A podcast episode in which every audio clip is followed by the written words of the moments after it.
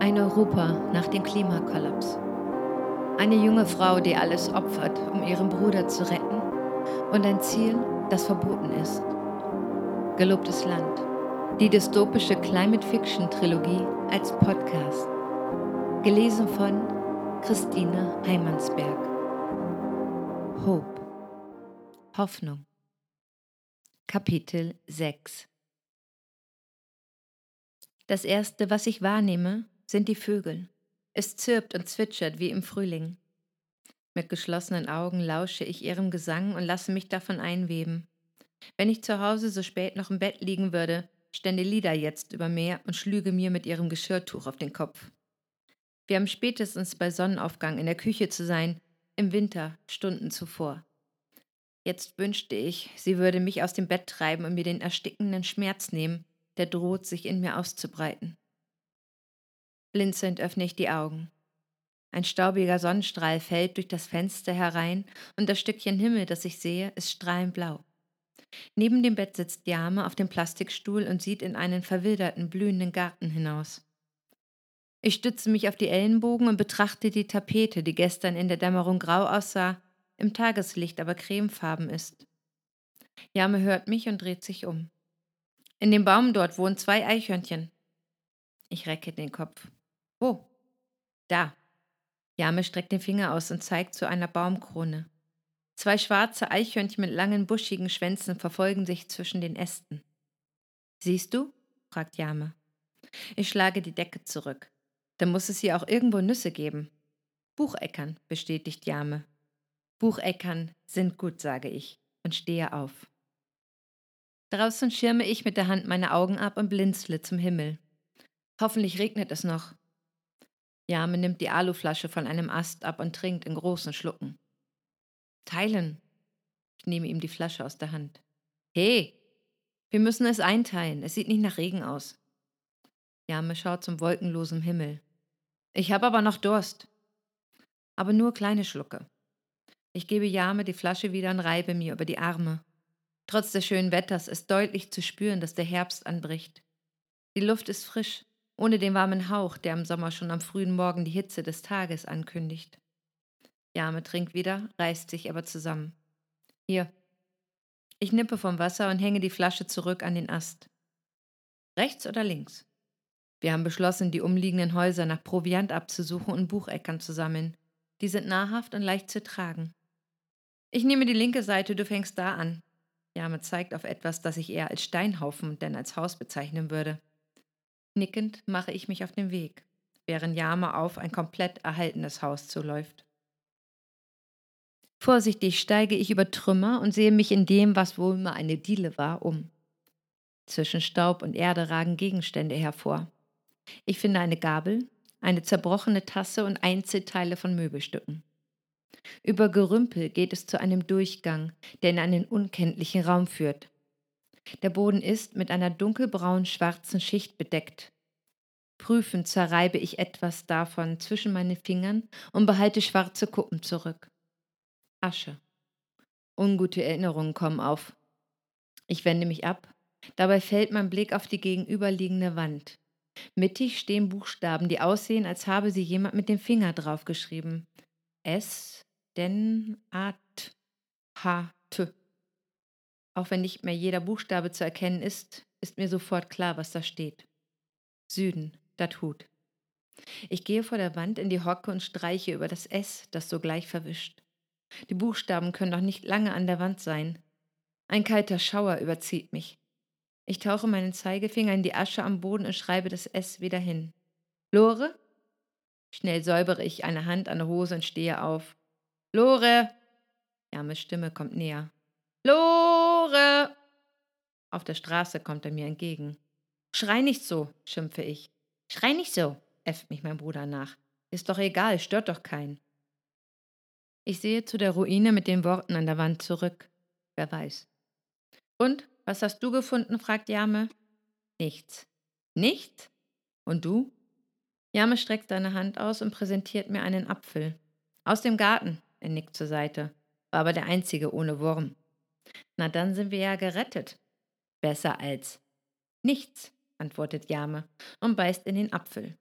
Mit verzerrtem Gesicht spuckt er wieder aus. Äh, sauer. Ich verkneife mir ein Grinsen. Na los, suchen wir weiter. Und denk dran, nicht rufen. Ja, ja, ja, antwortet Jame genervt und trottet davon. Nach sechs weiteren Streifzügen breiten wir unsere Beute auf dem Tisch im blauen Haus aus. Ich lege zwei Gabeln, ein Fernglas mit einer intakten Seite, einen Gummihandschuh und eine feuchte Packung großer Kerzenanzünder mit drei verbliebenen Hölzern hin. Jame hebt die Packung an, deren Boden dabei abfällt. Hm, ist alles, was er von sich gibt. Dann befordert er haufenweise Bucheckern aus seinen Hosentaschen zutage, zieht den Pullover aus dem Bund und lässt zwei Birnen auf dem Stuhl vor sich kullern. Er greift in die Gesäßtasche und streckt mit seiner Faust hin. Rate? Noch mehr Bucheckern? mutmaße ich. Jame dreht die Handflächen nach oben und öffnet die Finger. Nein, rufe ich verzückt. Wer hat gewonnen? grinst Jame. Ich ziehe anerkennend die Luft ein und streiche ihm über die Haare. Schnell zieht er den Kopf weg, grinst aber weiter. Ich nehme Jame die Tamarindenschoten aus der Hand und breche eine auf. Weiße Fäden umhüllen das schwarze, würzige Fruchtmark. Fragt sich nur, wozu wir sie nutzen können. Ich wiege die Schoten in meiner Hand. Auf James Gesicht erscheint erneut ein breites Grinsen, als habe er nur auf diese Frage gewartet. Komm mit, ich habe noch was entdeckt. Neben mir platscht es. Egal wohin ich schaue, überall durchstoßen Frösche die Wasseroberfläche des kleinen Tümpels. Es ist, als würde der Teich am laufenden Band neue Frösche gebären, Abgesehen vom Platschen geben die Tiere keinen Ton von sich. Ein Teich voller stummer Frösche. Als hätte Yama meine Gedanken gelesen, klärt er mich auf. Sie quaken erst am Abend, am Tag sind sie ruhig. Außerdem quaken sie vorwiegend die männlichen Tiere, wenn sie sich paaren wollen. Er errötet und sieht zur Seite. Ist aber eh die falsche Jahreszeit. Aha. Schmunzelnd sehe ich wieder zu den Fröschen. Heute werden wir satt. Jame hat sich in Stellung gebracht und kauert bäuchlings am Uferrand.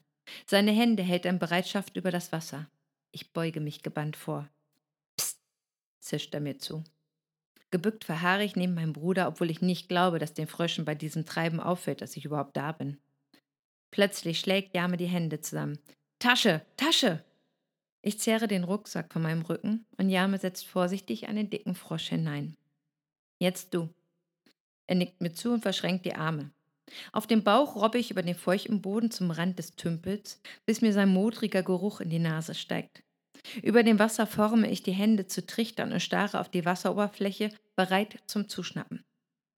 Schon nach wenigen Momenten ermüden meine Arme und ich lasse sie hängen. Ein Frosch springt aus dem Wasser, schwebt eine Sekunde vor meinem Gesicht und taucht wieder ab. Jame gluckst. Ich spähe über die Schulter zu ihm. Er schlägt die Hände vor den Mund und gluckst weiter. Der nächste Frosch schießt vor mir aus dem Wasser. Hektisch schlage ich die Hände zusammen, aber erwische ihn nicht. Mein Bruder prustet los. Ich starre auf die schlierige Wasseroberfläche und beiße mir auf die Lippen. Ewige Minuten vergehen.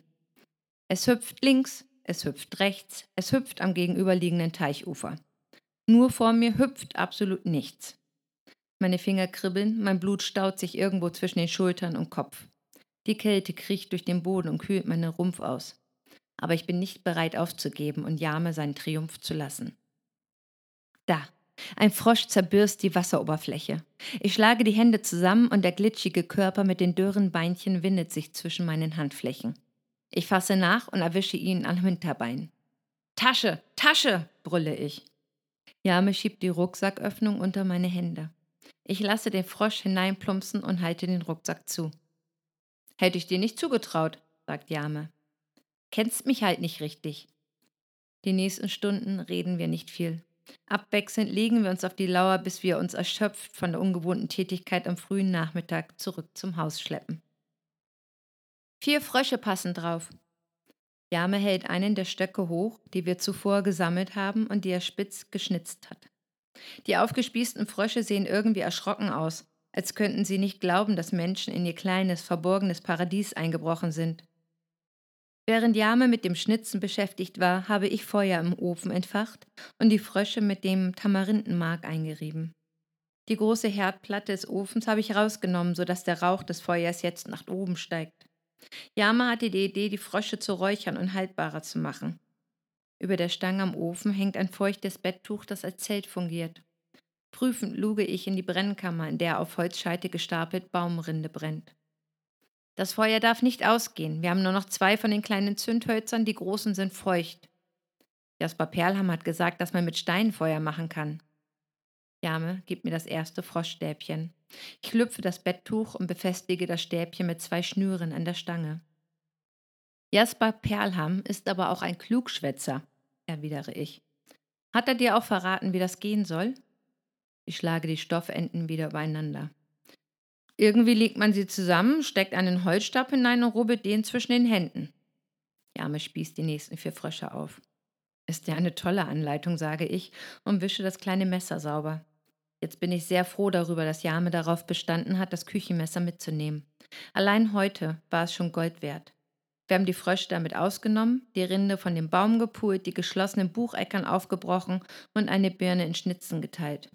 Mir knurrt der Magen, wenn ich an unser bevorstehendes Essen denke, wobei ich bisher kein großer Anbeter von Froschfleisch war. Aber der saure, fruchtige Geruch der Tamarinde dringt durch die Ritzen des Betttuches und verbindet sich angenehm mit dem Rauch der Buchenrinde und dem Hühnchenaroma der Frösche. Jame reicht mir die nächsten zwei Froschspieße, die ich in das Zelt hänge. Wäre aber vielleicht mal ein Versuch wert, jetzt wo wir bald keine Streichhölzer mehr haben? Seine Besserwisserei fängt an, mich zu nerven. Jame nimmt die Froschinnereien und bringt sie nach draußen. Ich räume den Tisch ab, decke Teller auf, verteile die gebrannten Bucheckern in einer flachen Schale und stelle die Birnenschnitzen dazu. Gläser oder Becher gibt es keine, die Flasche muss es auch tun, obwohl ich ein bisschen bedauere, das Bild der scheinbaren Normalität zu trüben. Jame kommt mit leeren Händen zurück. Das Wasser? frage ich. Augenrollend macht er auf dem Absatz kehrt und läuft wieder raus. Ich lehne mich aus dem Fenster und sehe nach oben. Es ist nicht der Hauch einer Wolke zu erkennen. Hinter mir stellt Jame die Flasche auf dem Tisch ab. Sie hört sich unangenehm leer an. Hast du getrunken? Nur einen Schluck. Ich schüttle die Flasche und eine kleine Lache schwappt darin umher. Und was soll ich trinken? frage ich scharf. Reg dich ab, es ist fast Herbst, der Regen wird schon kommen. Zwei Tage Jamme. Nach zwei Tagen verdurstet man, also drück besser die Daumen, dass der Herbst heute Nacht beginnt, sonst bist du bald alleine. Es dauert bis zur Abenddämmerung, bis die Frösche endlich gar sind. Leise knistert das Feuer hinter mir und wärmt meinen Rücken. Jame hat die Füße an die Tischkante gestützt und kippelt mit dem Stuhl nach hinten, während er an einem Froschspieß knabbert. Ohne ein Wort darüber zu verlieren, haben wir beschlossen, eine weitere Nacht zu bleiben. Ich nage den letzten Rest Fleisch vom Spieß und lege gesättigt das Holzstäbchen ab. Meine Hand geht zur Wasserflasche, bis mir einfällt, dass sie fast leer ist. Jame sieht auf und senkt schnell wieder den Kopf. Statt des Wassers nehme ich mir ein Stück Birne und betrachte das pralle Obst, aus dessen groben Poren der Saft quillt. Wie lange hatte ich schon keine Birne mehr? Fünf Jahre? Sechs? Auf unserem Boden gibt es kaum Obstbäume, und wenn Lida was vom Markt mitbrachte, gab sie fast alles Jame. Aber in einem Jahr, es war ein gutes, ertragsreiches für die ganze Region, kehrte Lida mit einem Korb voll zurück und wir bekamen alle etwas ab. Kieno war völlig verrückt nach dem Obst, und da sie die kleinste Portion bekam, steckten Liebes und ich ihr heimlich etwas zu. Sie rationierte sich das Obst, so dass sie mehrere Tage davon essen konnte. In der Abenddämmerung verkroch sie sich hinter dem Schuppen, um es dort genussvoll in kleinen Häppchen zu verspeisen. Meine jüngste Schwester kann sich an fast allem erfreuen, aber am meisten am Essen. Ich beiße in die Birne, aber der süße Saft schmeckt durch die Gedanken an Keenu bitter. Ich finde es merkwürdig, dass der Ort unbewohnt ist, sagt Jame. Wieso? Das sind sie doch alle, erwidere ich. Ja, aber hier ist es irgendwie anders. Du meinst wegen der Insekten? Das ist doch Verschwendung von gutem Land. Warum ist es hier so anders als bei uns? Es ist wie überall. Ein Ort ist kontaminiert, der nächste wieder nicht, gebe ich zurück. Aber es sind nicht nur die Insekten. Schau dich in der Küche um, es wirkt fast so. Jamme verstummt für einen Moment. Es wirkt fast so, als seien sie noch gar nicht lange fort. Vor mir erscheinen die Ascheworte auf der Wand und die Haare auf meinem Unterarm stellen sich auf. Ich schüttle den Kopf. Das kommt uns nur so vor. Wahrscheinlich hat dieser Landstrich einfach Glück gehabt. Ja. Jame nimmt sich ein Stück Birne. Wahrscheinlich. Mir fällt wieder mal auf, wie ähnlich er und Keno sich sehen. Dasselbe flachsblonde Haar, dieselbe goldbraune Haut, dieselben großen grauen Augen, die einen in die Tiefe zu ziehen scheinen. Um die Traurigkeit zu vertreiben, stehe ich auf und räume den Tisch ab. Lore? Hm. Könnten wir nicht eine Weile hier bleiben? Nein. Überwintern und im Frühling weiterziehen? Wir sind noch nicht weit genug weg, antworte ich, obwohl seine Idee furchtbar verlockend klingt. Wir verhalten uns ganz ruhig, sammeln nur Holz und Vorräte. Wie soll uns hier jemand finden? Ich habe es versprochen. Das Geschirr klappert beim Abstellen in der trockenen Spüle. Ich bleibe. Wir müssen weiter, sage ich, ohne mich umzudrehen. Wohin? In das gelobte Land? Du weißt, dass es das nicht gibt. Ich wende mich um. Und wenn doch? Jame schnaubt verächtlich. Ich habe auch etwas aufgegeben, verstehst du? Was denn? faucht Jame. Ich hätte den Hof geerbt, nicht du. Ich habe Lieder verteidigt, nicht du. Fast verschlägt es mir die Sprache. Bist du etwas stolz darauf, einen Menschen getötet zu haben? Es war ein Lunginger. Mein Bruder bebt vor Wut. Ein dreckiger Lunginger. Auch ein Lunginger ist ein Mensch, erwidere ich leise. Jame stiert mich an. Ich habe meine Pflicht erfüllt. Pflicht, spucke ich aus. Was für eine Pflicht ist das, die uns dies hier beschert? Ich weise um mich. Kein Zuhause mehr zu haben? Alle anderen tot? Ist es das wert? Es gibt kein gelobtes Land und wir bleiben hier.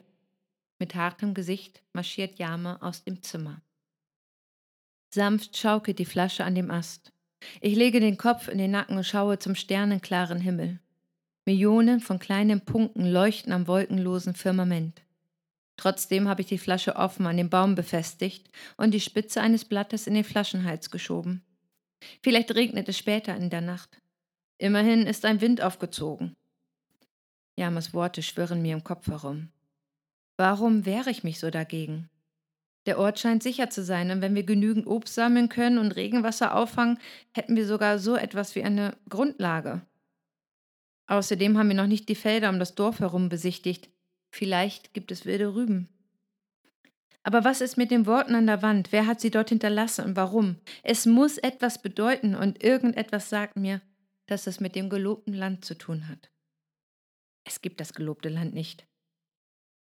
Aus der Kitteltasche ziehe ich das Foto und sehe mir die beiden Kinder an. Dann betrachte ich die dunklen Silhouetten der Bauernhäuser entlang der Straße und spüre das Adrenalin durch meine Adern strömen.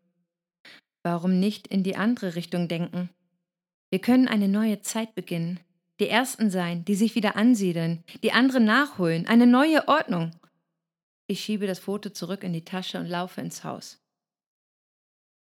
Ich lausche James regelmäßigen Atemzügen, der schon schlief, als ich reinkam, und knibbele an meinen Fingernägeln herum.